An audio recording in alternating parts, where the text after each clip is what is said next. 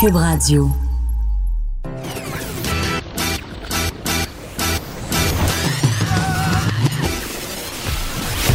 Pour elle, il n'y a jamais de mauvaise question. De 13 à 15. Les effronter. Avec Geneviève Peterson.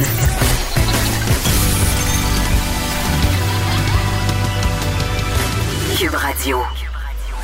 Salut tout le monde, bienvenue à l'émission. J'ai tellement hâte au point de presse aujourd'hui et c'est pour une raison totalement superficielle, je m'assume. Les salons de Kiefer qui vont rouvrir toutes choses. Hein? Le 1er juin, c'est ce qui serait annoncé tantôt, euh, évidemment en dehors de la CMM. Nous, ça sera un peu plus tard.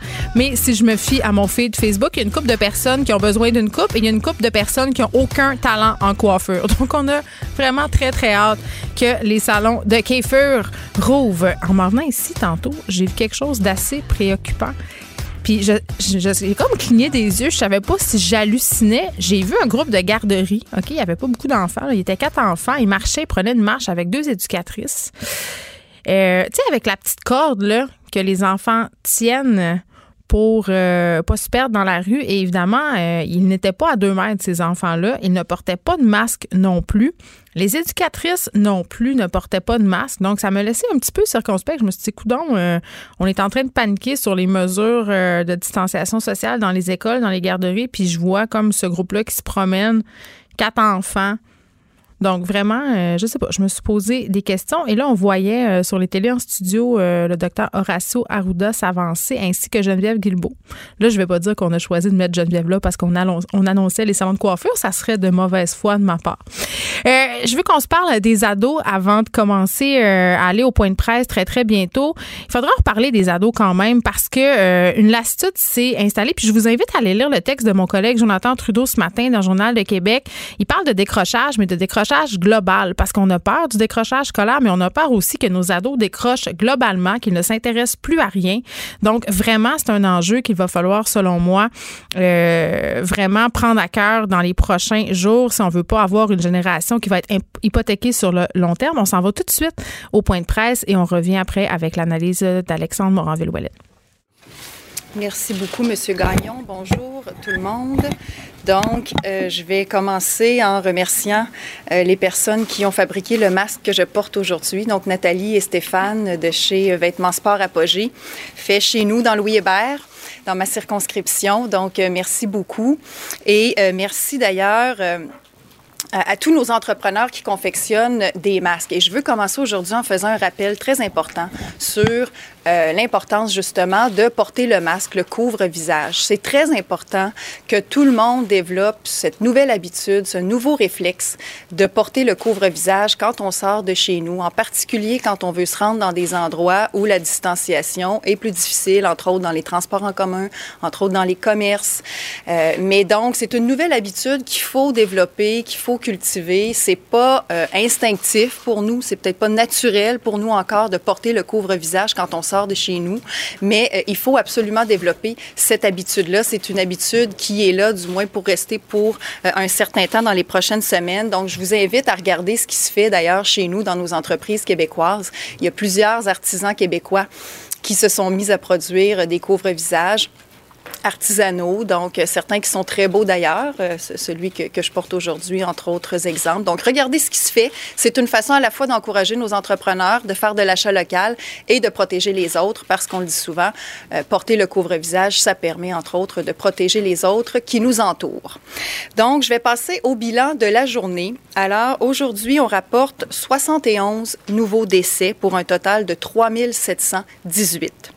J'offre mes condoléances au nom de tout le gouvernement, aux familles et aux proches de ces personnes-là.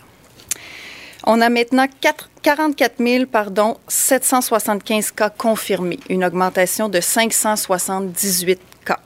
C'est aussi important de dire qu'on a 12 822 personnes qui sont guéries du virus.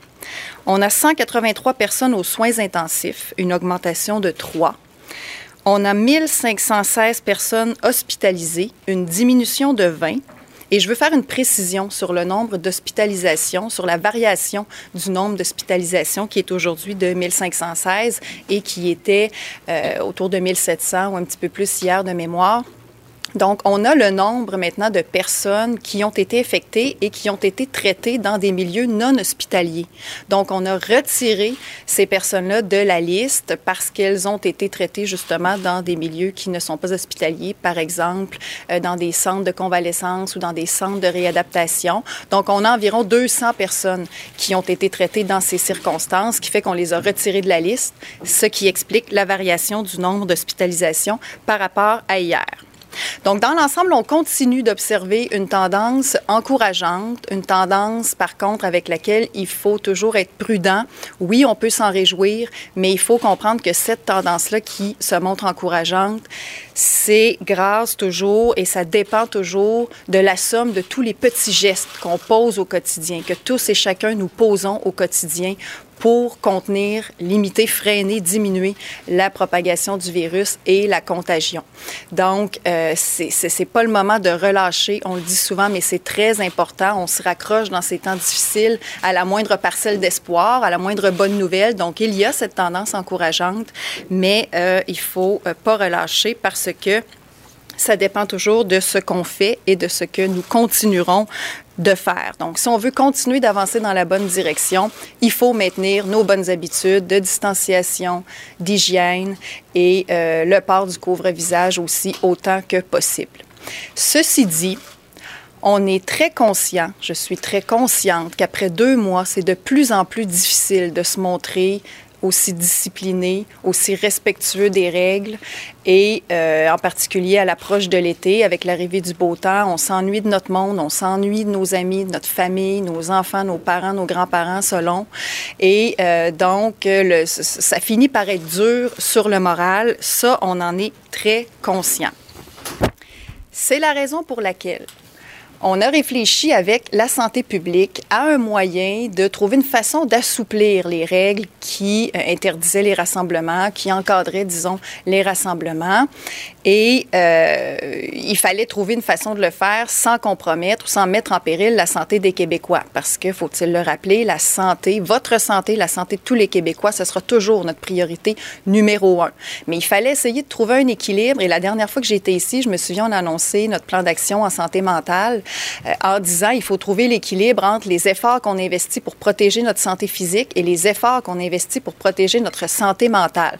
Donc, il fallait trouver cet équilibre entre notre bataille contre le virus et le fait qu'on veuille retrouver une vie un tant soit peu normale. Et je suis donc heureuse de vous dire aujourd'hui que la santé publique nous a donné le feu vert pour euh, aller de l'avant avec certaines mesures d'assouplissement en ce qui a trait au rassemblement extérieur. Donc, dès vendredi, dès le 22 mai, dans deux jours, il sera possible de faire des rassemblements extérieurs restreints à certaines conditions très importantes.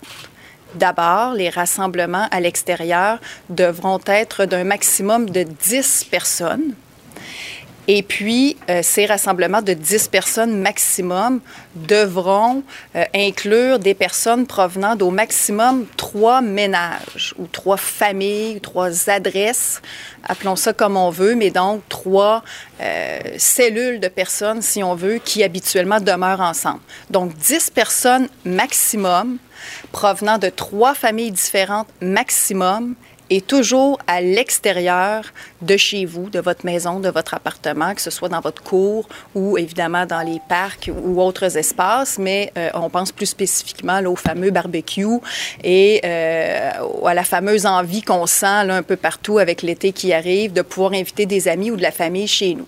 Ça veut donc dire qu'on peut, par exemple, une famille pourrait inviter des amis de deux autres familles chez elle pour euh, se rassembler dans la cour, à condition qu'il y ait un maximum de 10 personnes, un maximum de trois familles, et toujours en gardant aussi autant que possible la distanciation de 2 mètres. Ça aussi, c'est très important. Donc, à l'extérieur, distanciation, 10 personnes maximum, trois familles maximum. Ça veut dire aussi un autre exemple que des enfants, parce qu'on a entendu le cri du cœur de nos jeunes, les enfants qui aimeraient ça pouvoir socialiser à nouveau euh, en dehors des jeux vidéo et des écrans. Donc, euh, des enfants de trois familles pourraient euh, se réunir ensemble puis jouer dans une ruelle ou dans la cour de l'une ou l'autre de ces familles-là. Donc, à condition que ce soit maximum en provenance de trois familles, une dizaine d'enfants maximum pourraient jouer ensemble à nouveau.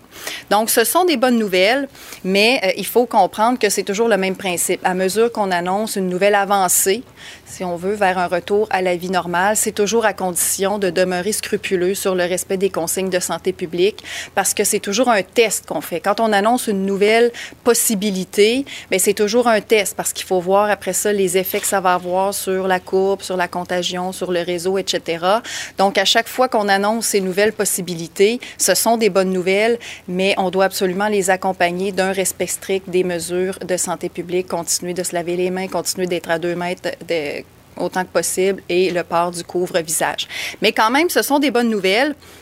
Euh, c'est sûr que quand on pense que des gens pourraient recevoir d'autres personnes dans leur cours, euh, on demande de garder une distance autant que possible, mais euh, il faut être réaliste. C'est évident que quelqu'un, à un moment donné, va devoir entrer pour peut-être aller à la salle de bain.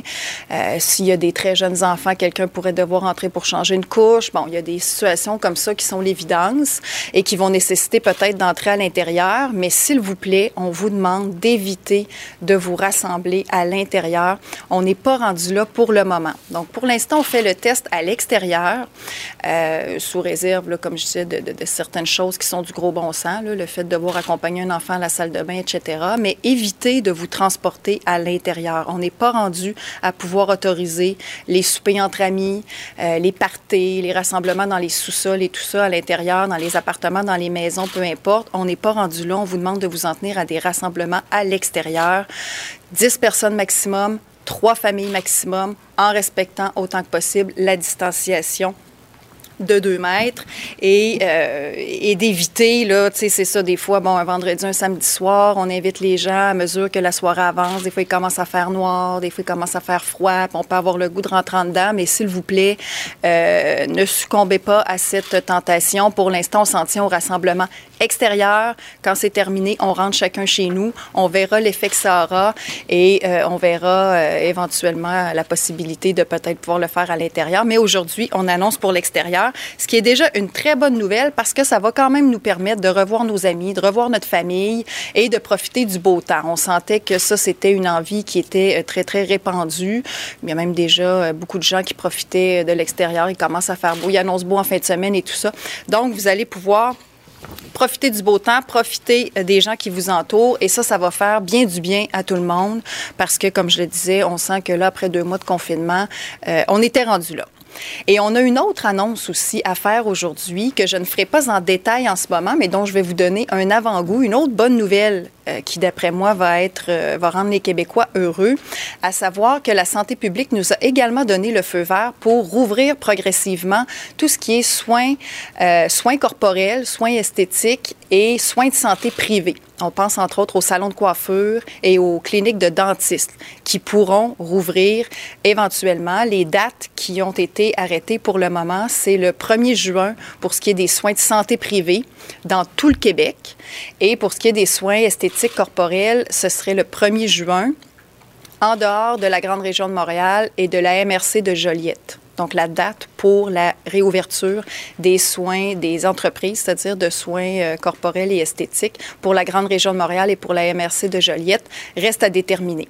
Mais donc, on a déjà ces deux dates-là qui sont prévues, euh, ce qui est encourageant. On entendait quand même beaucoup parler euh, de, l'impatience, en tout cas de la hâte des gens de voir, entre autres, les salons de coiffure euh, rouvrir. Donc, ce sera une, une, bonne nouvelle qui sera accueillie, j'en suis certaine, aujourd'hui. Et ce sont mes collègues ministres de la Santé et ministres du Travail, Daniel Mécan et Jean Boulet, qui feront cette annonce un petit peu plus tard cet après-midi avec tous les détails qui en découlent.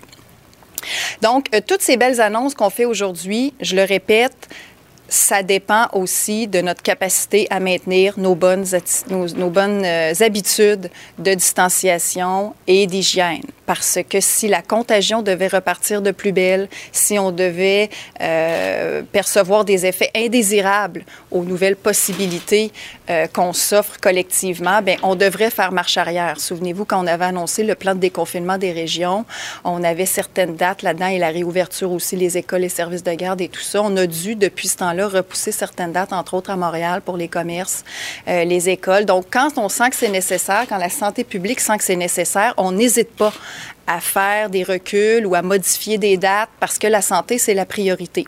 Donc, la meilleure façon que nos investissements continuent de payer puis d'être rentables, c'est de continuer d'investir euh, en prévention et en mesures de protection et de, distanciation et d'hygiène. Je veux aussi faire une mise au point sur les vacances de nos infirmières parce qu'il y a des informations qui ont circulé euh, par rapport à cette question-là qui ont été diffusées, entre autres, hier sur les vacances que pourront prendre nos infirmières cet été. Donc, je veux être très, très claire là-dessus. Nos infirmières vont pouvoir euh, bénéficier cet été d'un repos qui est amplement mérité. Donc, il n'est pas question d'empêcher euh, nos infirmières de prendre des vacances. Par contre, on va favoriser des séquences de vacances de deux semaines. Et euh, il va falloir que les établissements, bien sûr, s'assurent de pouvoir maintenir l'offre de services un petit peu partout pour des raisons évidentes. On ne peut pas se permettre d'avoir de rupture de service. Euh, déjà que, bon, le personnel est un enjeu. C'est un secret pour personne depuis les dernières semaines. Mais donc, il n'est pas question d'empêcher de, les vacances ou on va faire le maximum pour s'assurer que nos infirmières puissent avoir des vacances. Et dans les zones froides, les vacances vont pouvoir être gérées comme elles le sont d'habitude, en vertu des, euh, ententes et des règles syndicales. Donc, je voulais euh, faire cette mise au point-là parce que c'est important que nos infirmières sachent qu'on euh, est très conscient du fait qu'elles méritent amplement ce repos et on doit avoir tout le monde aussi frais et dispo que possible cet automne pour, euh, entre autres, prendre soin de nos personnes vulnérables.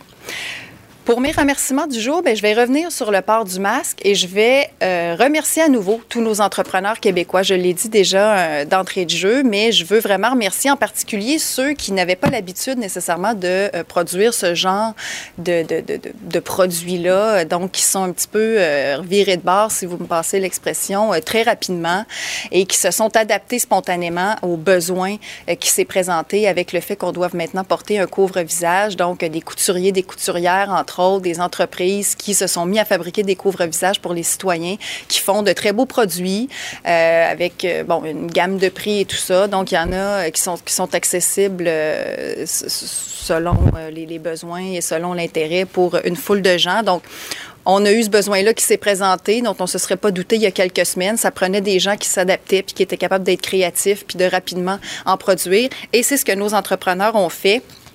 Et au-delà de ces remerciements-là, je veux vraiment faire un appel à tout le monde.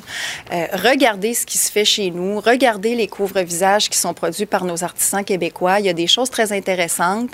Et euh, plus largement, assurez-vous de disposer de ce couvre-visage-là et développer le réflexe de le mettre dès que vous sortez de chez vous c'est pas la question, au-delà de la question d'être obligatoire ou non, c'est vraiment un réflexe puis une habitude qu'il faut qu'on développe. On n'est pas habitué, on le sait, ça fait bizarre peut-être les premières fois, mais il faut développer cette habitude-là. Euh, je lisais ce matin un article qui disait qu'à Québec, entre autres, chez nous, euh, les gens n'étaient pas encore très, très habitués ou le portaient pas beaucoup. Donc, je fais un appel à mon monde à Québec, développez l'habitude, procurez-vous un couvre-visage et habituez-vous à le mettre. Il y en a des très beaux, comme je l'ai dit, donc des fois, s'il y en a qui ont des enjeux plus de coquetterie, vous allez certainement trouver chaussures à votre pied dans toute la gamme de beaux produits qui se fait chez nous à Québec. Donc, merci à nos entrepreneurs et s'il vous plaît, commencer à développer cette habitude pour ceux qui ne l'ont pas encore prise.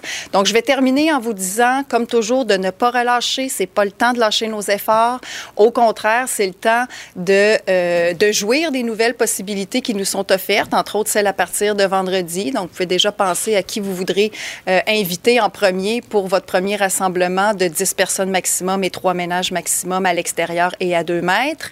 Mais continuez d'être respectueux des règles et continuez de faire le maximum pour pour que tout ce qu'on investit comme effort collectif pour pouvoir aller vers graduellement une vie normale, ben ça puisse continuer de payer et qu'on puisse euh, continuer de euh, justement graduellement retrouver cette vie aussi normal que possible. Donc, ne lâchez pas, on continue et puis euh, profitez quand même du beau temps en fin de semaine et dans les prochains jours avec vos amis à partir de vendredi.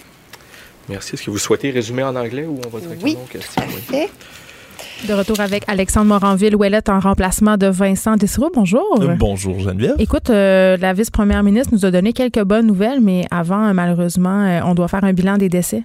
Bien, certainement, c'est 71 nouveaux décès, ce qui porte le total à 3718 décès au Québec. 578 nouveaux cas aussi, le total à 44 775.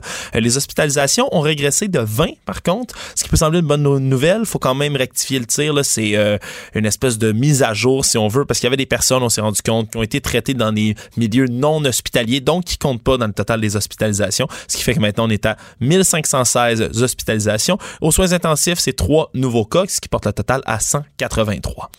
Quand même, euh, je crois que c'est important d'inciter, elle l'a bien fait, euh, Madame Guilbeault, sur les, les personnes qui sont guéries. Parce que Oui. quand on regarde le nombre de cas au Québec, c'est très, très impressionnant. Je pense que c'est pour ça qu'au gouvernement, on déjà insisté sur les guérisons. 12 822 personnes euh, qui sont guéries. Et on nous rappelle euh, vraiment, là, et ça à chaque point de presse, je pense que ça va être encore le cas, l'importance de porter le masque, d'en faire une habitude, de l'intégrer dans nos us et coutumes. Ben avant même les annonces, hein, on a commencé tout de suite par le rappel, porter le masque, que c'est de, de mieux en mieux. D'ailleurs, on a, on a même soulevé quelques enjeux de coquetterie en disant qu'il y a des très beaux masques ici, là, au Québec, qui sont faits. je Alors, plaide euh, coupable.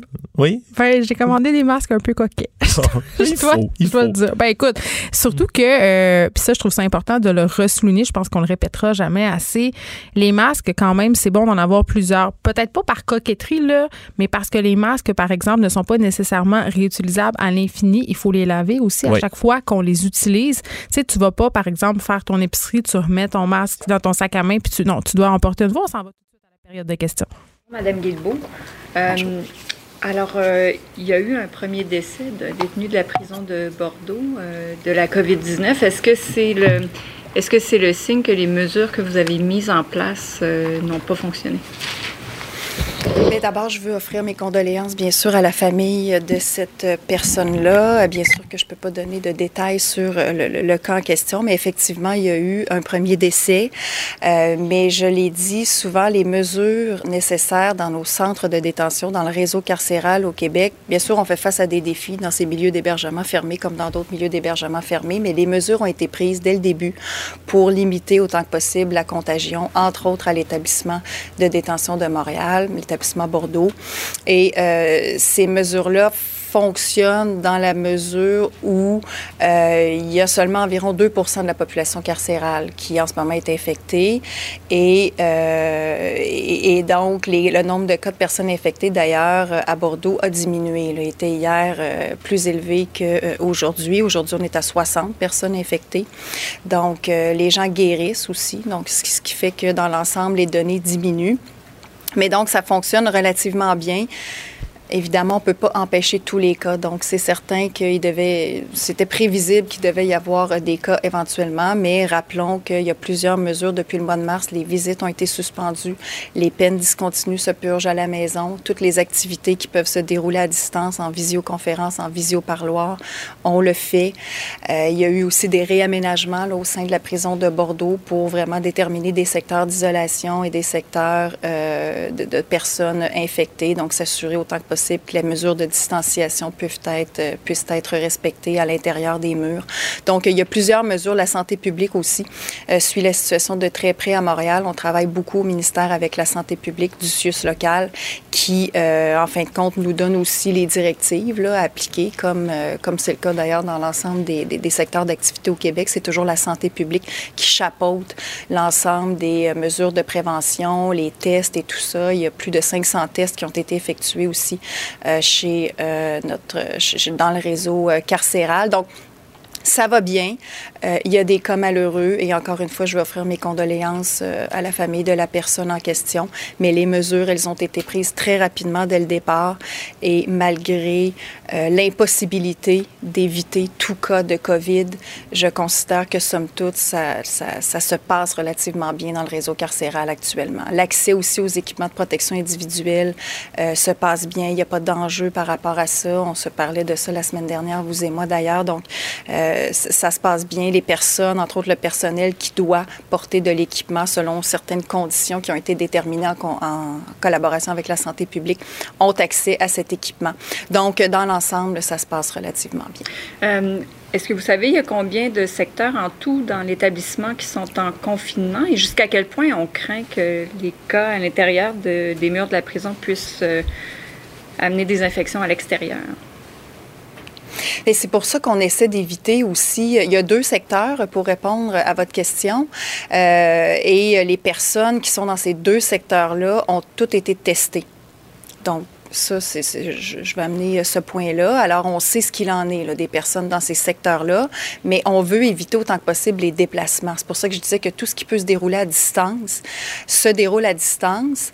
Euh, quelqu'un qui doit absolument se déplacer, que ce soit pour une raison médicale ou bon, qui doit absolument aller, euh, par exemple, au palais de justice ou autre, eh bien, euh, là, il y a beaucoup de matériel. Là, il y a tout le matériel de protection qui est prévu en conséquence, donc euh, des, des blouses, visières, etc. Alors, on prend toutes les précautions pour éviter que les gens se déplacent et quand c'est absolument nécessaire qu'il y ait des déplacements dans la prison ou que les gens doivent sortir du, du centre de détention, bien, on a l'équipement en conséquence pour limiter autant que possible la propagation. Merci. Merci. Prochaine question, Alain Laforêt, TVA. Madame le vice-première ministre, Dr Arruda. Dr Arruda, euh, une question pour vous, euh, compte tenu de ce qu'on vient d'annoncer aujourd'hui, puis qu'on sait que Montréal, c'est encore une zone chaude. Je pense que je ne me trompe pas en le disant. On ouvre les commerces lundi, on permet les rassemblements vendredi. C'est quoi le risque qu'il y ait une nouvelle éclosion, une explosion des cas à Montréal? Euh, le risque, je vais vous dire, le risque va être associé, en mon sens, très honnêtement, à euh, jusqu'à quel point les gens peuvent respecter la distanciation. Je pense que c'est un élément. Euh, le, port du masque, euh, l'hygiène respiratoire et les consignes. C'est sûr que quelque part, premièrement, on, sait que déjà certaines personnes se rassemblent. des fois, on est au clair avec le fait que c'est un rassemblement où 10, ça ne devient pas adéquat. Donc ça, ça, ça vient préciser le, le, type de rassemblement. Puis ça vient, je vous dirais, euh, donner une consigne qui a été euh, analysée sur la base de tout ce qui se fait au point de vue international. Le chiffre de 10 semble faire consensus. Puis là, quand on parle de trois maisonnées, le concept de bulle, c'est ce qui est utilisé ailleurs, le trois maisonnées, ce que je voulais aussi spécifier, c'est que les trois maisonnées, c'est trois c'est des personnes qui vivent sous le même toit, dans une famille de quatre, une famille de trois, une famille de trois. Ces personnes-là qui vivent sous le même toit sont dans la même maisonnée. Absolument, ils ne gardent pas deux mètres de distance. Ils peuvent, eux, être plus proches les uns des autres, mais les trois familles différentes vont pouvoir se voir avec deux mètres de distance. Euh, à New York, on a vu des parcs qui ont été dessinés avec des ronds, là, où on voit vraiment les gens sont. Si les gens respectent les deux mètres, si les gens, quand ils vont euh, se croiser, vont porter un masque, dans la, si les gens qui vont organiser les, commerces vont appliquer cette distanciation-là.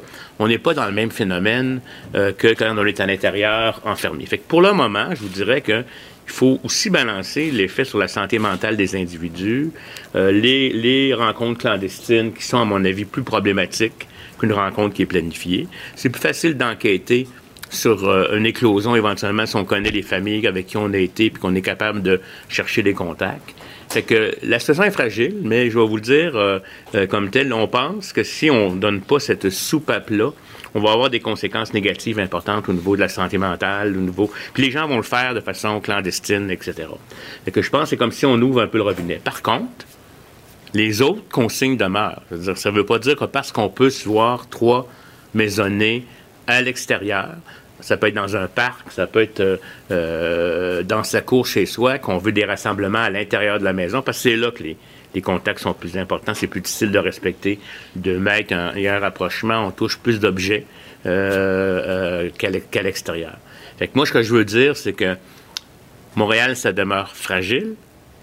Montréal, on y va progressivement avec des délais par rapport à d'autres régions et on va mesurer la situation. Puis si jamais on se rend compte que les gens ne respectent pas les consignes, à ce moment-là, on verra qu'est-ce qu'on va faire. Si on se revoit, on voit vraiment, là, il y a des gens qui vont observer. Puis je pense que ça va devenir, euh, à mon avis, aussi une, certaine norme sociale actuellement. Il faut comprendre qu'on refait des, des, soupers à l'extérieur, soit, en, soit dans les parcs, etc. Mais dans un contexte qui est un peu différent de ce qu'on avait avant. Donc, des contacts, euh, les familles restent dans leur îlot, puis ils essayent de rester à deux mètres les uns des autres. S'il y a un croisement, ils font ça rapidement. Là. Mais c'est pas trois familles qui se regroupent euh, dans un espace euh, clos, fermé. On comprend que ça va prendre 21 jours avant que vous soyez capable d'avoir un portrait juste de la situation à Montréal où il y a plus de cas. C'est-à-dire que 21 euh, jours, ça, c'est, On va avoir des indices plutôt. un, on va suivre les comportements des individus, parce que ça, c'est, les. Puis on, il y a des gens qui regardent les, les, données, ces distanciations, on fait des sondages. Déjà, certaines personnes ont avoué qu'ils ont euh, pas respecté la, consigne d'aller voir un membre de la famille alors qu'ils ne devraient pas, etc. On sent que les gens le font. 21 jours, la période d'incubation, moi, je vous dirais, là, euh, on va avoir certains signes après 10 jours, reconfirmer plus leur 14, puis vraiment, là, 21 jours. Mais vous savez, nous, dès qu'on va voir certaines tendances, là, ou qu'on va voir les comportements ne sont pas respectés, on peut revenir en arrière. Et là, ce serait vraiment tout le monde qui serait perdant. Puis donc, je vous invite à respecter ça. Puis faites-le pour vous, votre santé, faites-le pour la santé de vos aînés, puis faites-le pour la santé aussi euh, des autres. Puis ça va, faut que ça devienne comme une norme sociale. C'est pas le temps de faire des parties 30 personnes dans la cour autour de la piscine, mais 10 personnes avec la distanciation, ça va être permis. Merci. Maintenant, autour de... Bon, évidemment, avec l'arrivée du beau temps et les semaines de confinement, on est quand même à la neuvième semaine. Alexandre, c'était difficile de rester discipliné. Il y avait des rassemblements clandestins. Et je disais en début d'émission, aujourd'hui, une des annonces importantes, ce sera l'ouverture des, salons de coiffure. Mais ben cette annonce-là surpasse tout. On aura le droit de faire des rassemblements, mais attention à certaines conditions. Oui, c'est des rassemblements de 10 personnes maximum qui proviennent de maximum trois ménages. On a parlé de bulles de ménage, là, M. Arruda qui continue à Ça fait longtemps ça que ça se discute euh, et que ça se fait. On parle de bulles de confinement, si on veut, pour lutter contre les troubles de santé mentale qui sont en train de prendre l'ampleur. Oui, exactement. Là, on parlait également, là, ils ont utilisé le terme soupape. Là, à un moment donné, il faut laisser sortir la pression, la vapeur. C'est pour ça qu'on autorise à partir de ce vendredi 22 mai des rassemblements donc de maximum 10 personnes, de, provenant de maximum 3 ménages différents, donc trois adresses qui vont pouvoir faire des rassemblements, attention, uniquement extérieurs, en respectant le plus possible le 2 mètres. La différence, c'est que c'était déjà un tantinet permis, si on veut, dans, les, parcs, depuis. Euh, mais là, maintenant, ça peut se faire sur une terrasse, dans la cour, en arrière de chez quelqu'un. Mais je trouve quand même qu'il y a des nuances importantes. Là. Oui, c'était permis dans les parcs et évidemment, il y avait beaucoup de rassemblements euh, clandestins depuis quelques jours. Ça, on pouvait le voir. Mais quand même, le docteur Arruda qui vient de préciser euh, respecter le 2 mètres dans la mesure du possible on change tranquillement de vocabulaire. il a dit on peut, si on passe vite à côté de quelqu'un, c'est correct. On le sait que ça se peut que des gens rentrent à l'intérieur, par exemple, pour changer, la, toilette, changer la couche d'un bébé. Je veux juste te dire, Alexandre, que pendant euh, que le point de presse avait lieu et que le docteur Arruda donnait des précisions, ma inbox Facebook s'est rempli de messages d'invitation à souper. De plus en plus, de plus en plus, j'en connais beaucoup là, qui vont commencer à écrire euh, à leurs amis, à leur famille, etc.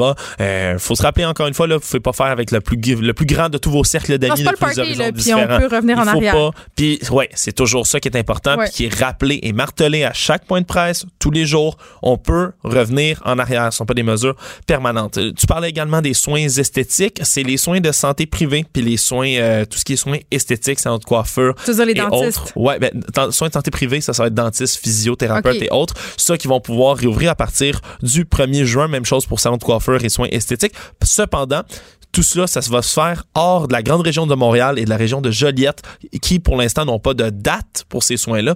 Euh, on parle d'un délai qui va toujours être mis pour la grande région de Montréal, euh, puis pour Joliette, là, je sais pas pour les autres mesures, mais surtout pour Montréal, pour évidemment le freiner, ce qui est une zone, une zone chaude, une petite différenciation par rapport au reste de la, de, la province. Hmm. Mais bon, euh, 1er juin, donc une date importante. Puis j'imagine aujourd'hui, on a vu les golfs qui étaient encombrés là, euh, de, de, bord en bord, d'attente qui sont énormes, des listes d'attente, encore une fois, énormes. pour les salons de coiffure, là, Ben, entre sais- autres. Je sais pas, tantôt, je vais parler avec David Damour, qui est le propriétaire euh, des salons de coiffure privés. Là. David Damour, qui est le coiffeur euh, des vedettes. C'est comme ça que les gens le connaissent. Et Eh. pour vrai, j'ai hâte d'y demander si son agenda est en train de se remplir parce que sur Instagram, déjà, euh, certains centres de soins esthétiques, certains salons de coiffure envoient des messages à leur clientèle en disant on va vous appeler, n'appelez pas, les lignes sont pleines. Vraiment, là, j'ai l'impression que les gens vont se ruer. Ton inbox, ton inbox de messages d'invitation à souper, là, Geneviève, C'est rien. C'est rien. à comparativement à ça, j'ai l'impression, là, dans les prochains temps. Geneviève euh, Guilbeault, euh, vice-première ministre, mais aussi euh, ministre de la Sécurité publique, qui a quand même euh, qui s'est fait questionner par rapport à ce premier décès à la prison de Bordeaux, un, un détenu qui serait décédé de la COVID-19. Oui, un détenu de 72 ans qui serait succombé, donc, qui est en attente de sa sentence et qui aurait refusé d'être intubé, selon certaines informations. Euh, il y a 93 détenus de l'établissement de Bordeaux qui ont déjà été contaminés, 37 membres du personnel, euh, une cinquantaine d'agents des services correctionnels qui avaient été retirés de façon préventive de l'établissement.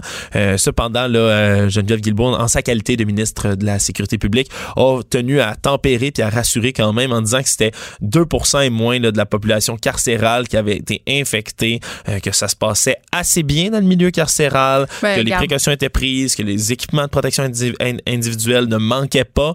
Euh, Ben, il manque pas, mais est-ce qu'ils sont portés? Parce que nous, on a fait les entrevues ici avec euh, des avocats en droit carcéral, euh, avec des gens qui sont spécialisés aussi en droit des détenus, puis on nous disait bien que les détenus se plaignaient de voir les gardiens sans masque. Euh, Il y avait une certaine omerta aussi autour des cas de COVID, donc je pense pas que ça se passe si bien, que ça, n'en déplaise à Madame Guilbeault.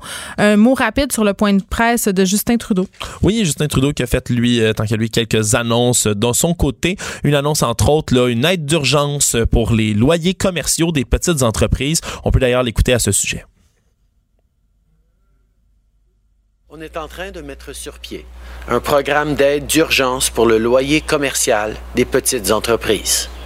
Dans le cadre de ce programme, les propriétaires pourront recevoir un prêt subvention pour réduire de 75% le loyer des petites entreprises qui louent dans leurs immeubles, et qui ont perdu la majorité de leurs revenus. Notre gouvernement, de pair avec les provinces et territoires, va couvrir 50% du loyer. On demande aux propriétaires d'immeubles de couvrir 25% et les locataires devront payer le reste à l'aide de programmes comme les comptes d'urgence pour les entreprises. Donc, euh, exactement là, une espèce de- d'absorption, si on veut, des loyers payés à 75% divisé à la fois entre les paliers gouvernementaux, euh, le, évidemment la personne qui, le propriétaire, euh, le locataire qui paierait 25% Donc, ça va s'échelonner comme ça. Assez intéressant. Euh, un autre crédit, là, c'est le début aujourd'hui de l'inscription pour le crédit d'urgence pour les grands employeurs, le CUGE. Hein, ça vise, c'est des prêts de 60 millions et plus à des compagnies qui font euh, des revenus annuels de 300 millions et plus, aéroports, compagnies aériennes, pétrolières, gazières, entre autres.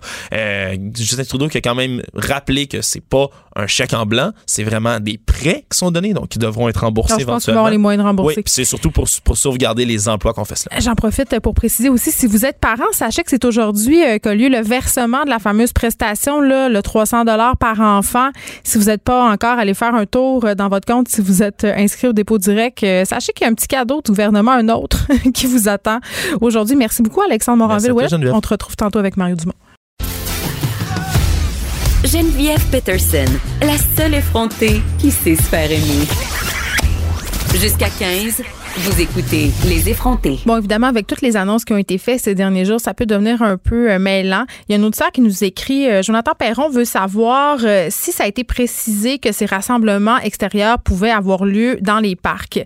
Eh bien, la réponse, c'est oui. On pouvait, euh, par ailleurs, déjà se réunir dans les parcs si on conservait le 2 mètres de distance. C'est quand même très, très important de le préciser. Il y avait une certaine tolérance euh, de la part des différents corps policiers. Donc, ça se faisait déjà. Là, vraiment, cette nouvelle d'aujourd'hui, c'est vraiment à propos des réunions extérieures dans les cours arrière des maisons. Alors, pour plusieurs euh, personnes, je sais que ça change rien parce qu'à Montréal, il y a beaucoup de gens qui n'ont pas de cours. Mais bon, en banlieue, euh, c'est vraiment une très, très bonne nouvelle pour les gens qui ont des enfants aussi euh, pour organiser des plaidettes. Et là, avec ces réouvertures-là, ce déconfinement, on ne sait pas encore si le gouvernement va permettre d'ouvrir les camps de jour. Et là, quand je parle de camps de jour, évidemment, c'est dans la région de Montréal, mais aussi ailleurs Les camps des municipalités, les camps de vacances aussi vont avoir plusieurs défis logistiques à relever si on décide de rouvrir. Je parle de tout ça avec Marc-André Lavigne, directeur de l'Observatoire québécois du loisir de l'Université du Québec à Trois-Rivières. Monsieur Lavigne, bonjour. Bonjour. Écoutez, quand même, c'est encourageant. On a eu des annonces euh, de réouverture euh, imminente, euh, une permission aussi pour se réunir à l'extérieur, hein, en quelque sorte dans des espèces de bulles sociales. Est-ce que vous, vous voyez que ça va changer la donne pour cet été, là, pour ce qui a trait au loisir, au camp, par exemple? En fait, non. Je crois que les mesures sont assez claires. Euh, vendredi dernier, un ensemble de partenaires avec la direction de la santé publique ont émis un ensemble de mesures que les camps de vacances et les camps de jour devraient respecter pour la reprise des activités s'il y a euh, activité, parce qu'en effet, il n'y a pas de confirmation. Mais en ce moment, les municipalités attendaient ce guide avec impatience pour partir la machine, pour prendre des décisions. Et en ce moment, les premiers sons de cloche qu'on a, c'est que la très grande majorité des villes ont l'intention de repartir leurs camps de jour municipaux euh, pour cet été. Mais avant qu'on parle des camps municipaux, quand même, il y a des camps de vacances, ceux où on dort, par exemple, qui ont décidé de ne pas rouvrir cet été pour des raisons logistiques. C'est quoi ces raisons-là? En fait, c'est qu'il y a des euh, mesures qui visent, bien sûr, à garder un peu comme le, scolaire, finalement, mhm. de garder une distanciation physique entre les jeunes. Ce qui fait en sorte que les camps, certains camps, n'étaient pas équipés pour accueillir avec ces normes, avec le respect de ces normes de distanciation, notamment, accueillir les, euh, les jeunes. Il y a aussi des, des impératifs financiers liés à tout ça aussi. Oui, puis j'imagine, M. Lavigne, aussi que c'est pas la même chose de dormir là-bas toute la nuit. Euh, souvent, ce sont des dortoirs ou des petites cabanes où les différentes équipes euh, font leur dodo. Là, ça doit pas être évident non plus de, de garder une distanciation euh, sociale de deux mètres en chacun des camps. pour les avoir fréquentés, ces camps-là, souvent les lits, c'est cordé, comme on dit. Fait que je pense que ça fait partie de l'explication. Mais au niveau des camps de jour, parce qu'il y a plusieurs parents en ce moment, et là, je parle nécessairement de tous les parents du Québec, là, pas seulement de ceux dans la région de Montréal, qui se demandent s'ils vont envoyer ou non leurs enfants euh, dans les camps de jour par rapport justement à ces fameuses mesures qui seront mises en place. Comment ça va fonctionner? En fait, s'il y a reprise, bien sûr, c'est qu'il va y avoir une diminution de la capacité d'accueil euh, des parce que les, sites n'auront pas nécessairement la capacité d'accueillir tout le monde. Hmm. C'est quand même 190 000 jeunes qu'on accueille en camp de jour. C'est un jeune sur quatre âgé de 5 à 14 ans. Mais avant, on pouvait mettre, par exemple, bien cordé dans une grande salle, un grand rassemblement, 200 jeunes euh, si on garde la règle du 2 mètres, là, on doit diminuer une question de superficie. Donc, c'est vraiment une capacité d'accueil qui va faire en sorte que certaines municipalités risquent prochainement de dire, écoutez, on reprend le programme. Toutefois, l'an dernier, on avait X euh, jeunes qu'on devait accueillir. Hmm. Cette année, malheureusement, on doit en accueillir les deux tiers ou la moitié. Donc, on va avoir une diminution de la capacité d'accueil à ce moment-là. C'est pour ça qu'il y a certains camps qui ont continué à prendre des inscriptions quand même, voire même des dépôts, justement, parce que force est d'admettre que ce sera premier arrivé, premier servi. Là, ça se peut euh, que cet été, à cause de ce nombre de places qui est limité pour les raisons qu'on connaît, euh, qu'il y a des parents qui n'aient pas accès au camp de jour. Et ça, ça représente quand même un problème de taille quand on sait que les parents se servent des camps de jour parce que ferme et qu'ils doivent aller travailler.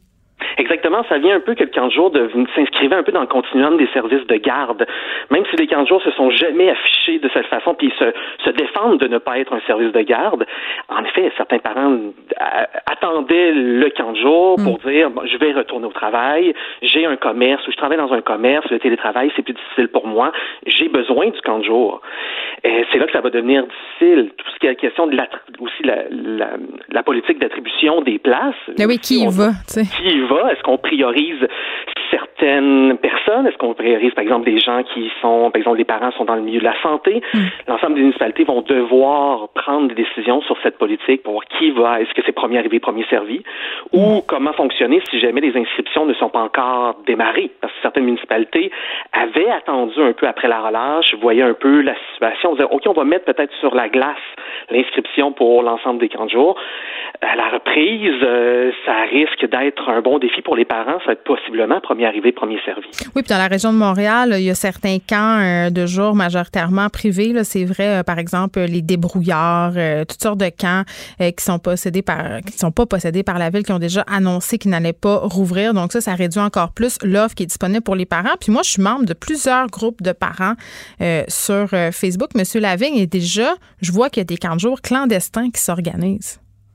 Ah, c'est quelque chose que je, en fait, il faut le voir de deux. Il y a les camps de jour qui sont gérés par le public, donc gérés par la municipalité qui le prend en charge.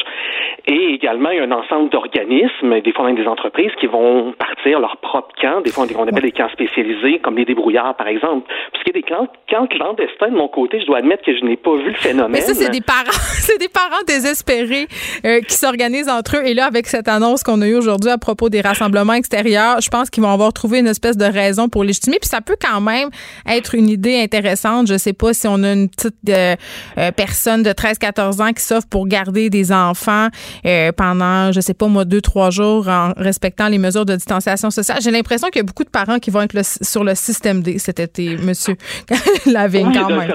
Un service de gardiennage, vraiment, davantage un peu alternatif. Oui, en effet. On n'aura pas le choix, on n'aura pas assez de place. Marc-André Lavigne, merci, directeur de l'Observatoire québécois du loisir de l'Université du Québec à Trois-Rivières. Bonne journée.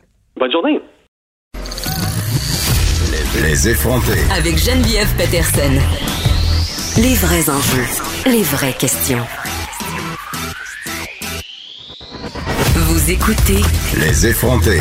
Il y a 40 ans aujourd'hui, le premier référendum sur l'indépendance du Québec se soldait par un non. Est-ce que la souveraineté du Québec a encore la cote auprès des jeunes? J'en parle avec Catherine Fournier, pardon, députée indépendante de Marie-Victorin. Madame Fournier, bonjour. Bonjour. Écoute, vous signez euh, aujourd'hui un texte sur Urbania et quand même, euh, vous commencez ce texte-là par une affirmation euh, que j'ai jugée assez forte. J'aurais pu naître dans un Québec indépendant. Qu'est-ce que ça aurait changé selon vous? Ben, ça aurait, ça aurait changé que, que le Québec existerait vraiment comme nation, comme pays dans le monde. Euh, je pense que ça aurait été l'occasion de faire certains choix différents parce que justement, on aurait eu 100% le contrôle de notre destinée dans les 40 euh, dernières années. Je donnais des exemples notamment au niveau économique. On sait que le Québec, à chaque année, par les investissements que fait le gouvernement canadien, euh, se trouve donc à financer des industries comme le pétrole, les sables bitumineux, alors que nous, on fonctionne beaucoup avec euh, des énergies renouvelables, des énergies vertes. Alors, qu'est-ce qu'aurait pu être le Québec si ces milliards de dollars avaient été investis euh, dans les énergies vertes au Québec? Donc, c'est le genre de questions que je pose.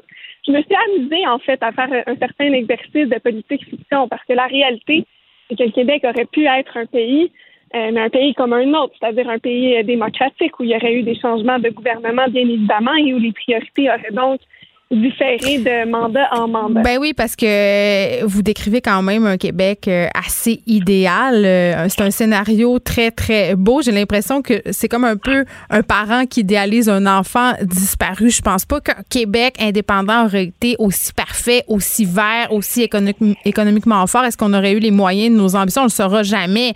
Mais c'est tentant quand même d'idéaliser cette souveraineté-là qui n'est jamais arrivée.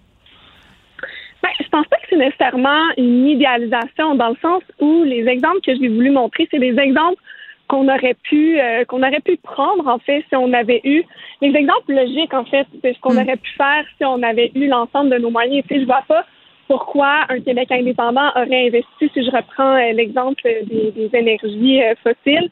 Pourquoi on aurait investi dans le pétrole alors que nous ça nuit à notre économie?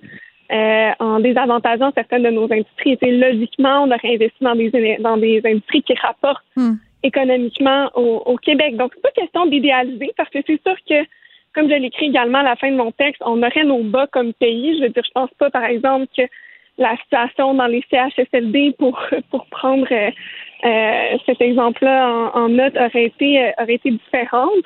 Mais par contre, c'est ça. On aurait eu, on aurait eu l'ensemble du poids décisionnel, disons, euh, euh, au Québec. Puis ça, ben, c'est sûr que pour moi, ça c'est intéressant, puis c'est la voie qu'on devrait qu'on devrait prendre. Bon, toutes les deux, on n'était pas menés euh, lors euh, du dernier référendum, mais je me souviens quand même assez bien euh, du deuxième en 95. J'avais pas l'âge de voter, mais je me souviens quand même que le oui, c'était une position qui était très très populaire auprès des jeunes. Même si je pouvais pas voter, j'avais la pancarte du oui. Vous savez la fameuse pancarte avec il y avait le signe de la paix, la fleur. J'avais affiché ça dans dans ma chambre. C'était un concept qui était vraiment très populaire au sein des jeunes. J'ai l'impression qu'en ce moment, la c'est un concept un peu qui est caduque, c'est-à-dire que ça n'intéresse pas euh, tant que ça les jeunes, notamment peut-être à cause de la charte des valeurs qui a été amenée par le PQ, toute cette histoire de loi 21? Ben, il y a aussi une question de contexte historique. Euh, si on se ramène justement en 95, moi, j'ai pas vraiment de souvenir parce que j'avais seulement trois ans à l'époque. Mais il faut dire que quelques mois avant le référendum d'octobre 95, l'option euh, indépendantiste n'avait pas particulièrement la cote chez les jeunes. On a tendance à l'oublier. Puis pourtant, c'est la génération qui a appuyé le plus fortement l'option euh, oui lorsque, mhm. lorsque la journée du vote est arrivée. Donc, il y a aussi une question de est-ce que les jeunes d'aujourd'hui ont eu à se positionner sur, euh, sur la question? La réponse, c'est non. Donc, c'est l'ensemble des moins de 40 ans aujourd'hui qui n'ont jamais pu se prononcer justement sur l'avenir constitutionnel du Québec. Donc, c'est normal à ce moment-là qu'il y ait peut-être un intérêt plus faible, puis conséquemment des niveaux d'appui à l'option indépendantiste plus faibles aussi, comme c'est le cas pour, euh, pour l'option souverainiste. Donc, c'est pour ça que pour moi, c'est pas nécessairement euh, inquiétant, disons, pour l'avenir du mouvement euh, souverainiste, parce qu'au contraire, les jeunes aujourd'hui s'identifient de plus en plus au Québec, puis il y a de moins en moins également de, de complexes d'infériorité par rapport au reste du Canada ou par rapport mm. au reste du monde, qui malheureusement était un peu psychologiquement intégré dans notre société, particulièrement justement dans les années 80. Vous savez, on venait juste de passer la Révolution tranquille. Les francophones venaient à peine de se réapproprier leur espace économique, tout ça. Donc, je pense pas que les, que les peurs liées à l'indépendance qu'ont utilisé souvent euh, les, les figures marquantes du camp fédéraliste fonctionneraient de la même façon dans un Québec de 2020. Mais en même temps, avec la crise que l'on traverse, euh, Madame Fournier, j'ai l'impression quand même qu'il y a une certaine montée euh, du nationalisme, entre guillemets. On a, on a redécouvert, entre guillemets, euh, pour certains d'entre nous, la fierté d'être québécois. J'ai l'impression qu'on a géré cette crise-là autrement. Bon, on peut critiquer de la façon dont ça a été géré, mais il me semble que au niveau du gouvernement, on a eu des messages forts, on était là, on était présent, on a revendiqué aussi en quelque sorte cette unicité euh, québécoise. Est-ce que la crise de la COVID-19, le gouvernement de François Legault, ironiquement, pourrait être celui qui ramène l'idée de la souveraineté sur le tapis? Bien, si ça arrive, moi, je dis euh, tant mieux. Je serai évidemment de leur côté. Parce qu'effectivement, depuis le début de la pandémie, même si évidemment euh, c'est loin d'être parfait, puis la situation des, personnes âgées euh, au Québec, franchement, mm. elle, devra, elle devra être corrigée dans, dans, les années, dans les années à venir. Par contre, c'est clair que ça a fait naître un grand sentiment de solidarité et de fierté que peut-être que notre génération, nous n'avions pas encore connu. Hmm. Donc, un événement qui ramène au sens collectif à. Un moment fédérateur. Oui, exactement, un moment fédérateur. Donc, oui, en ce sens-là, je pense que, en tout cas, de ce que j'ai senti autour de moi, de plus en plus de gens qui s'intéressent à, à, cette question-là. Maintenant, à savoir est-ce que ça va perdurer dans le temps, je pense que c'est là le, le, défi pour, pour les souverainistes. Mais clairement, il y a un retour euh, vers l'État, un retour euh, au collectif, au sens de la communauté qui s'opère euh, ici au Québec comme partout dans le monde mais peut-être que pour euh, le mouvement d'émancipation euh, du Québec, ça pourrait prendre un sens euh, différent chez nous. je pense aussi qu'on a compris qu'on pouvait faire de grandes choses en peu de temps. On s'est reviré de bord assez rapidement et ça dans plusieurs dossiers. Ça, ça peut aider aussi peut-être à attiser ces braises souverainistes. Madame Prunier, si on faisait un référendum maintenant, là, on, fait des plans à la comète, là, ça ressemblerait à quoi, vous pensez, le résultat? Est-ce que, est-ce que ça passerait? Mais moi, je suis confiante, ouais. C'est sûr que je suis, je vous avoue que moi, je suis, je suis une optimiste dans la vie. Mais pour vrai, moi, j'ai l'impression que ce qui est le plus difficile, en fait, hmm. c'est de se rendre au moment de tenir un référendum. Qu'est-ce que ça prend? Parce que, vous savez, ben, ça prend d'abord un, mouvement souverainiste qui, qui, qui unit, qui, euh, qui est cohérent dans, dans, dans sa tête vers l'indépendance. Parce que oui, assumer, ça, c'est évident, c'est la base. Euh, ça prend pour enclencher une telle démarche d'abord un, appui citoyen important, mais également une majorité de députés souverainistes à l'Assemblée nationale. Donc, c'est ce défi-là pour moi qui est, à mon sens, le plus grand pour, euh, pour l'avenir du mouvement, parce que j'ai l'impression que si on posait la question aux Québécois de nouveau, Euh, D'abord, le dernier référendum en 1995 a donné des résultats de, bon, on peut dire 50-50. C'était très, très, très serré. Et j'ai l'impression que les gens qui ont voté oui en 95, même si pour une partie d'entre eux, c'est plus une priorité, j'ai l'impression que la grande, grande majorité de ces gens-là voteraient encore oui aujourd'hui. Hmm. Alors, si on ajoute une portion de l'ensemble des moins de 40 ans qui n'ont jamais pu se prononcer sur la question, pour moi, c'est une évidence que ce serait une grande possibilité que ce soit un scénario victorieux, mais encore faut-il s'en donner la possibilité. Madame Fournier, vous faites partie euh, des députés qui sont de retour au Salon Bleu. Comment ça se passe? Euh, ça se passe bien. Je vous avoue qu'il y avait une très grande fébrilité mercredi dernier lorsqu'on est rentré justement euh, au Salon Bleu. Mm. Euh, c'est sûr que c'est spécial avec toutes les mesures de distanciation. Euh, il y a à peu près, tu sais, on est, on est 40 maximum au Salon Bleu, alors qu'habituellement, on est environ 140. Donc, euh, c'est c'est spécial. En même temps, on voit que le ton des débats prend peut-être une allure différente. C'est-à-dire? Euh, moi, je trouve ça ben, moins de moins de partisanerie. Peut-être j'ai vu beaucoup de questions constructives qui ont été posées euh, la semaine dernière. Puis depuis le, depuis le début de la pandémie, d'ailleurs, moi, j'ai tenu à souligner justement ce travail-là, euh, main dans la main des, des députés. Je pense que ça a de quoi nous inspirer pour une politique nouvelle. On dit beaucoup qu'il y a des choses qui vont changer après la pandémie, puis j'espère que la partisanerie en politique va faire partie de celle-ci.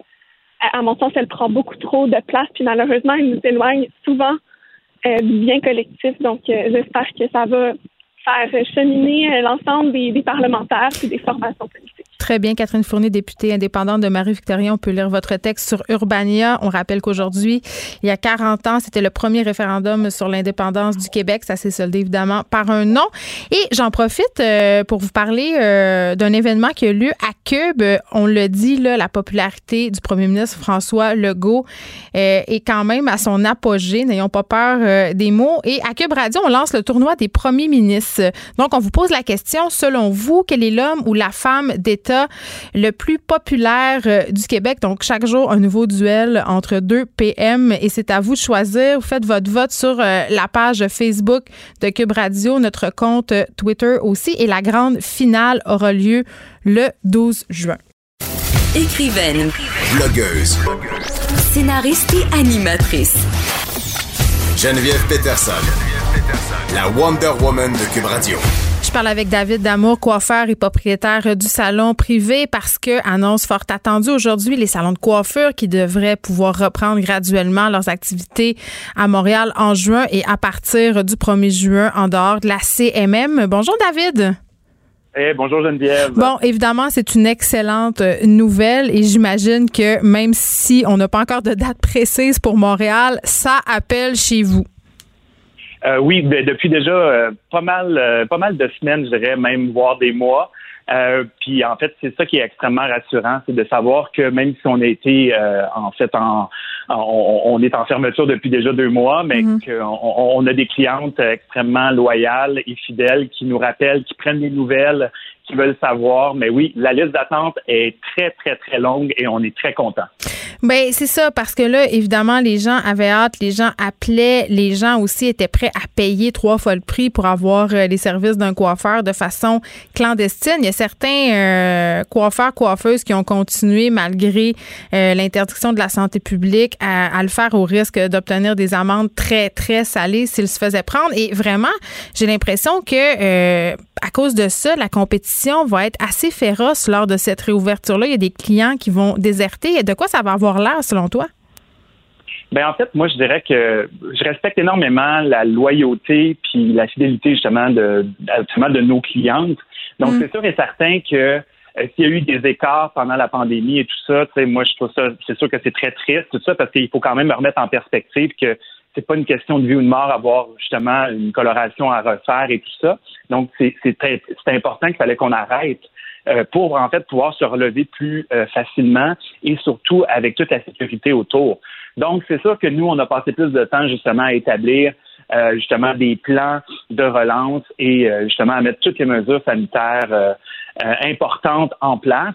Donc, pour moi, la compétition, en fait, je pense que les clientes reviennent où elles se sentent Ouais. euh, bien, elles se sentent prises en charge, puis elles veulent se sentir belles à nouveau. Donc, j'ai l'impression en même temps que même s'il y en a ici et là qui ont peut-être décidé de tricher, je pense en quelque part que la fidélité va toujours comme euh, revenir au galop, comme on dit. Là. Bon, David, on s'était parlé euh, il y a quelques semaines déjà, justement, vous étiez en train euh, un peu de planifier comment un retour pourrait s'opérer pendant ce temps-là, j'ai parlé quand même avec beaucoup de coiffeurs et de coiffeuses en privé sur mon Facebook parce que c'est un sujet qui m'intéressait. Je voulais savoir s'il y avait de la coiffure clandestine, mais bon an, mal j'ai eu beaucoup de discussions. Et plusieurs me disaient euh, justement que travailler avec des visières, que travailler avec des gants, des masques toute la journée, euh, des panneaux de plexiglas, ce serait excessivement difficile et pour les coiffeurs, les coiffeuses et aussi pour les clientes parce que faire une couleur, mettons, une tête de mèche à une cliente qui porte un masque, ce sera difficile. Ben, en fait, c'est sûr et certain qu'il faut se réajuster. Hein. je pense que c'est pour mm. ça que, surtout le dernier mois, tu sais, moi, euh, j'ai été souvent au salon, puis dès que j'arrivais au salon, ce que je faisais, j'assumais mes visières, mes masques, mes lunettes de protection. Donc, moi, je mettais tout déjà en partant, et on a eu le temps, on va se le dire, de renettoyer le salon, de le rendre encore plus. Il est propre, il est, on peut manger à terre. Moi, je comprends, mais travailler toute la journée avec une visière, puis un masque, puis des gants, ça sera pas très confortable, c'est ce qu'on me disait. Pas confortable, on s'ajuste, on s'adapte, mais c'est pour ça que je dis que je pense que c'est mm. important de déjà se prendre d'avance puis de déjà commencer à le faire. Moi, la première journée, j'ai trouvé ça euh, encombrant, distrayant. Euh, accrochant, mhm. mais en fait, je me dis, si je suis capable euh, de faire du ménage, de, de nettoyer, de, de, sabler une terrasse chez moi mhm. euh, avec ça, mais j'ai l'impression quand même qu'au moins, j'ai une partie peut-être, j'ai l'impression quand même que je, je, intégré un peu. Mais c'est sûr que sur le terrain, euh, on n'a pas le choix. Euh, c'est la nouvelle réalité. Donc, si on veut continuer, il faut aller de l'avant. C'est une adaptation. Oui, même chose pour les plexiglas, des trucs comme ça. Euh, c'est autre chose, mais je pense que c'est important d'avoir tous les effectifs en place pour pouvoir repartir parce qu'il faut être prêt ben, quand on va avoir le goût. Mais est-ce que les. un beau jeu de mots avec la campagne de François. On va se donner le goût de se couper la tête. Euh, là, euh, à propos, je veux qu'on se parle un peu de la question financière parce que, veut, veut pas, les coiffeurs, coiffeuses, euh, avec les nouvelles mesures sanitaires, là, vous allez pouvoir faire moins de clients en une journée que vous aviez l'habitude. On le sait, les loyers sont chers. Ouais. Tu sais, on va pas se cacher. Là. Il y a des salons de coiffure que ça sera plus rentable pour eux d'opérer. Mettons, je pense à un coiffeur qui euh, faisait, je sais pas, moi, n'importe quoi, huit clients ou clientes par jour. Puis là, à cause des mesures de distanciation et de désinfection, il euh, va falloir, euh, jusqu'en phase 4, ça va avoir des impacts majeurs. Est-ce que, comme les restaurants, on peut s'attendre à ce que certains salons ne rouvrent pas parce que ça sera pas rentable? En fait, je, ne le souhaite pas. Vraiment, au contraire, je pense qu'avec cette pandémie-là, on s'est rendu compte à quel point on était apprécié, à quel point on était en demande. Donc, euh, je pense que c'est sûr qu'il faut revisiter tous nos horaires, il faut revisiter mm. les heures d'ouverture. Nous, on va être ouvert sept jours. On va être ouvert du matin jusqu'au soir. Euh, donc, c'est sûr et certain, il faut avoir un, il faut vraiment avoir un espace entre chaque cliente pour être sûr de renettoyer la station. Euh, comme, comme tu disais tout à l'heure, de se réajuster aussi nous autres avec un équipement euh, hmm. qui, est supposé devenir une seconde nature. Puis on vos ciseaux. des gants depuis longtemps, mais là, c'est autre chose. David, vos ciseaux, quand on sait qu'une paire de ciseaux de coiffure, ça peut coûter 2000, 3000, 4000 pièces, les tremper dans une solution désinfectante entre chaque, ça va amoindrir la durée, la durée de vie considérablement. C'est d'autres coûts, ça aussi, là. Ben, en fait, aussi, c'est ça. Moi, j'ai fait des recherches et il y a aussi des boîtes désinfectantes, en tout cas des boîtes à ultraviolet que tu mets ta paire de ciseaux et en une minute, trois minutes, tu désinfectes complètement. Donc, après chaque cliente, il y a aussi ça. Il n'y a pas juste le fameux barbicide ou le désinfectant. Fait que toi, tu as vraiment checké tout ça, là. Moi, là, je me suis dit, je vais prendre mon temps, j'ai besoin de me tenir occupé. J'ai fait des recherches, ça arrive chez nous, il y a du plexiglas partout. On, est, on est prêt on est prêt. comme je te dis, la visière, il faut s'ajuster. Sinon, on peut pas recommencer visière ou masque ou lunettes. Là. Ouais. Mais, euh, là, parlant d'être. Vas-y. J'allais dire, ben, j'allais dire peut-être même euh, habit d'homme grenouille, mais non, j'espère qu'on ne prendra pas là. Mais, mais... je pense qu'on on, veut vraiment se protéger, puis on veut surtout renvoyer à notre clientèle qu'ils sont là pour se détendre.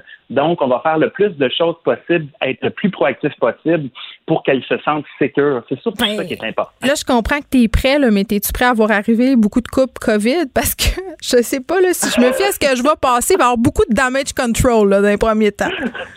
Oui, ben en fait c'est ça. Nous, c'est sûr qu'on on retombe directement euh, dans, dans, dans l'action. Il va y avoir beaucoup de corrections de couleurs, beaucoup de corrections de coupe. Je trouve que quand même les gens ont fait preuve quand même de beaucoup beaucoup de, de, de créativité pendant ce temps-là. Beaucoup, beaucoup de, de se sont coupés. Oui, oui, tout pète, puis des bandeaux, des casquettes et tout ça. Donc, c'est sûr que j'ai trouvé ça le fun aussi de voir tout ce, cet esprit de solidarité-là. Mais là, nous, on est là, là, on, va arriver en renfort, puis je, je dirais là vraiment que plus qu'on utilise le masque, comme je dis, les lunettes, tout ça, un moment donné, c'est pas qu'on les oublie, mais on, notre cerveau s'adapte. Hmm. On est comme ça, puis nous autres, les coiffeurs, on est toujours dans on est toujours dans l'actif. On prend des nouveaux cours de coiffure, on s'adapte à des nouvelles techniques, on est toujours dans le mouvement.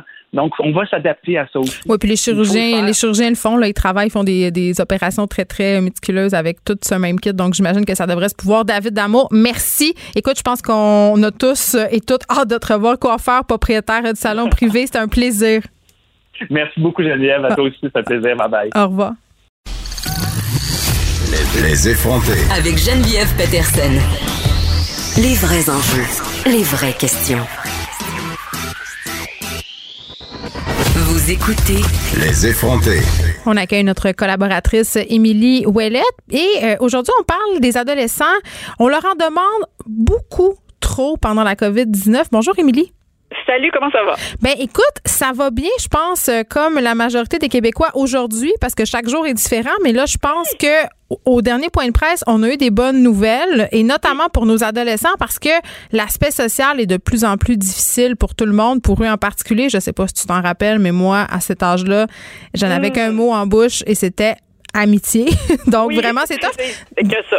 Donc, je pense que là, pour eux, ça va être vraiment euh, un soulagement incroyable que de savoir qu'ils peuvent se réunir euh, du moins à 10 personnes, trois familles. Je sais pas comment on va goûter. Là, ça va être de la négociation pour nous, là, mais quand même, j'ai l'impression qu'on va passer un moins pire été que je pensais. Ben euh, absolument, j'allais dire. mais en tout cas, moi, en même temps que j'étais contente, en même temps, moi, on est six dans ma famille. Oups, ouais. on pourra pas être trois familles, je pense. Mais en tout cas, mais euh, non, non, absolument, je pense que ça c'est une bonne nouvelle. Puis euh, oui, je voulais parler des adolescents justement parce que la semaine passée, je sais pas si t'as as, oui dire ou t'as entendu dire. Euh, J'entends tout, je sais tout. Ben voilà, c'est ce que j'allais dire, Monsieur Legault, notre cher Premier ministre, qui a clairement dit qu'il trouvait, trouvait en fait que les adolescents n'étaient pas dociles. Et puis ça, ça m'a fait un peu tilter. Mais Geneviève, Geneviève Guilbault, elle a dit que les Québécois étaient dociles, donc c'est pas, c'est pas, c'est pas conséquent. Non, je comprends pas les adolescents. C'est-tu des Québécois? C'est pas des Québécois? C'est des Québécois? Ah, voilà, pars-moi pas là-dessus. Ben, je te parle, euh, vas-y. Ben non, mais pour vrai, je trouve spécifiquement, je trouve que les adolescents dans cette pandémie, dans cette crise spécifiquement en tout cas au Québec, là, je m'attendrai pas sur l'international visiblement parce que je, je suis pas assez euh, outillée pour ça, mais je trouve que c'est la tranche d'âge qu'on oublie complètement. Euh, Mais vraiment. Pas des adolescents du tout. Puis là, c'était comme pour moi ajouter l'insulte là, tu sais, euh, vendredi en disant ils sont pas dociles, ils sont pas dociles, comme si je me disais, je sais pas si vous avez remarqué, mais il y a beaucoup d'adolescents. Tu sais, on parle des commis dans les épiceries, on parle dans. c'est eux qui sont là au front eux qui sont là, ils sont puis en plus qui sont là maintenant, ils se font tu sais pour vrai là, moi j'ai des j'ai plein d'amis qui ont qui ont des adolescents puis il y a un papa qui me racontait que sa fille ça faisait six mois qu'elle travaillait à l'épicerie du coin puis là elle est rendue à devoir gérer les crises des, des personnes qui appellent et où ma commande puis tu sais comme c'est une charge énorme, ils sont là, ils ont l'expérience qu'ils ont parce qu'ils sont adolescents. Tu sais c'est moi je, je sais pas là, on va revenir à la base de l'adolescence, Émilie si ça dérange pas, oui. et cette base-là, c'est quand même pas d'être docile. L'adolescence, c'est ça, c'est se distancier des adultes, c'est prendre position dans le monde, c'est se définir comme sujet, c'est devenir quelqu'un. Donc, évidemment, la consigne globale, c'est celle-là que tu n'as pas envie de suivre. Donc, c'est clair que les adolescents ne sont pas dociles. Puis, vraiment, je trouvais la chronique euh, de mon collègue Jonathan Trudeau très, très intéressante ce matin à cet effet parce qu'il disait, tu sais, les adolescents sont les grands mis de côté dans cette pandémie. Euh, on parle beaucoup de décrochage scolaire, mais il a amené un point que je trouvais excessivement intéressant, Émilie, euh, le décrochage global, tu sais, le désintérêt complet. Ben absolument. Puis moi, je dirais que j'ai la chance d'être en contact avec eux ces derniers jours à cause de, de, mon livre. Puis c'est pas de ça que je veux parler. Mais arrête de plugger ton livre. les plugger temps, non, mais parce qu'ils m'envoient. Parce que je reçois des commentaires par centaines. Là. Tu sais, Mani, tu dis c'est pas juste un ado qui, qui capote tout seul dans son coin. Là. Il y a plusieurs. Euh, puis premièrement, écoute les témoignages qu'il y a. Combien il y en a qui doivent s'occuper de leur petit frère et leur petite sœur en ce moment? Ça, c'est une réalité. ma fille, ma fille, c'est ça qu'elle fait.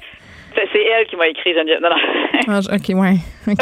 Non, mais pour vrai, oui, mais tu sais, j'en ai qui m'ont confié leurs parents, là. Mettons, il y a une mère infirmière à travail de nuit qui s'occupe le reste du temps, puis qui travaille 20 heures ou 15 heures semaine dans une épicerie. Puis là, en plus, on leur dit, oui, l'école est obligatoire. Ouais, non, là, l'école l'est plus. Ouais, non, mais là, il n'y aura pas d'école jusqu'en septembre. Puis c'est, fait qu'il- puis il y a une grande différence entre les écoles privées et les écoles publiques. Les Ah, ados- pour vrai? OK. Je l'apprends pas quand même. Pourtant, notre Mais- système public, c'est un très bon système équivalent. Tout le monde a eu son iPad. Eh, écoute, c'est ça. Fait que je, je suis dans le. Fait que d'une main, puis là, là, là où ce que je me suis vraiment fâchée, mais vraiment fâchée en début de semaine, c'est que là, déjà la semaine passée, je trouvais que on se soucie pas des ados. En plus, on les, on leur reproche d'être, de pas être dociles. En plus, on, on, on continue, de, on les stigmatise. Là, on- c'est comme si les préjugés, on fait juste les amplifier sur les ados, alors qu'ils sont là, qui aident leur famille. comme si c'était toutes des pâtes molles dans leur sous-sol qui jouent à Fortnite. Tu sais, vraiment, là, c'est ça. Puis c'est vrai ce que tu dis, là. Moi, quand je vais faire mes courses à la pépinière, à l'épicerie, à la pharmacie, ce sont eux qui sont là. Ce sont eux. Ils sont là, tu sais. Puis en plus, ça, c'est sans compter qu'il y en a même qui sont dans les CHSLD. Il y en a même qui sont en train, qui ont, qui ont répondu à l'appel quand c'était le temps, puis qui sont allés là. Donc, c'est pas vrai je- que c'est tous des grugeux de PCU, là. Ça, ça Ben, te là- choque-tu quand t'entends ça? Ben, ah, vraiment. Mon chum, il dit ça. Oups! Mais je, je serais fâchée.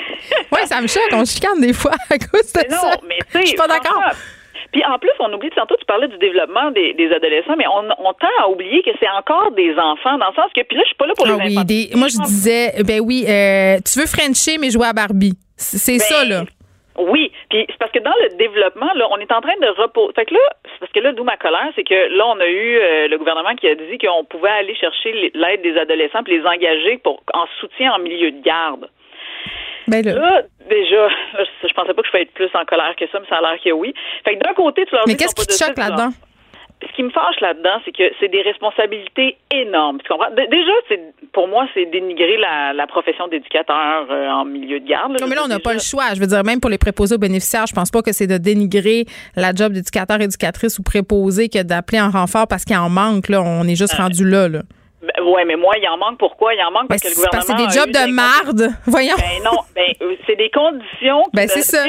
Ben c'est ça, mais moi dans ce temps-là, je vais dénoncer l'incompétence du gouvernement. Je moi je me dis mais t'es où? Puis en plus pour le milieu de garde là, avant la, avant la Covid en mois de mars là, ils refusaient de retourner à la table de négociation pour augmenter le salaire ou augmenter les avoir des meilleures conditions de travail. Mais ils n'ont les- pas le choix, mais c'est des augmentations temporaires qu'on souhaite voir se prolonger, bien évidemment. Ben oui, mais tu sais, c'est parce que c'est comme patcher un trou par un autre. C'est-à-dire que tu vas aller chercher des ados en renfort pour faire Mm. un travail en milieu de garde alors que tu as des, éduca- des éducatrices qui ont lâché parce que les conditions n'étaient pas adéquates. Fait que Ma mère disait euh, mettre un plaster sur une hémorragie. Ben c'est ça, fait que c'est pour ça que moi, fait que puis là, puis là c'est ça, fait que là t'as besoin d'eux tout d'un coup, fait que pour moi j'ai un problème, puis de, de un, puis de deux, ils vont être là à l'accueil des enfants, c'est énorme comme responsabilité de de juste être capable. Je sais pas si t'as regardé l'entrevue de Dr Liu il y a quelques semaines, à, tout le monde en parle, euh, celle qui est spécialisée Ouais. dans les pandémies, tout ça, puis elle disait, tu sais, nous en pandémie, en crise, on avait des gens que leur job c'était de nous spotter, tu sais, de spotter que quand on se déshabille, quand on se désinfecte, tu sais, qu'on n'oublie pas un bout, qu'on se touche Oui, pas. là, que- là. Mais oui. Des- Ça c'est arrivera pas en garderie. ben, c'est ça. Puis là, tu te dis. Et dans quel état ils vont revenir, ces enfants-là, qui vont avoir été servir, là, j'utilise volontairement un vocabulaire militaire, euh, quand ils vont venir à l'école? Dans quel Ben, état ils vont être? Qu'est-ce qu'ils vont avoir vu? Ceux-là qui ont, qui ont été en CHSLD? Tu sais, je sais pas, là. C'est- exactement. On en lit partout des témoignages de gens qui n'arrivent pas à gérer ça émotivement. Puis là, on demande à des adolescents qui, pour que leur développement se continue encore, de dire non, non, mais tu vas être résilient, puis tu vas accepter ça, puis tu vas avoir cette responsabilité-là.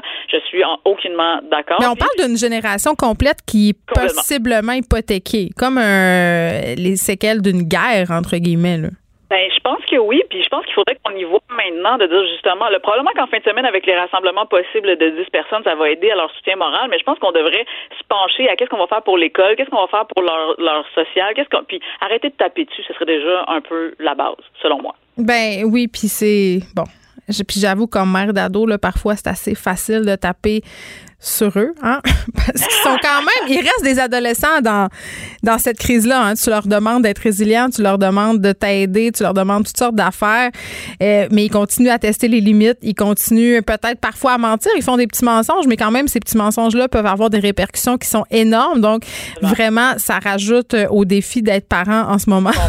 parent Oui, d'adolescent en temps de pandémie. Tu sais, mettons, ton enfant se sauve par la fenêtre pour aller donner un petit bec à son chum, c'est plus juste quand t'as désobéi, là, il peut avoir des conséquences euh, assez grave. Puis c'est difficile de leur faire réaliser la gravité de la situation sans les traumatiser. Moi, c'est ce que je trouve difficile.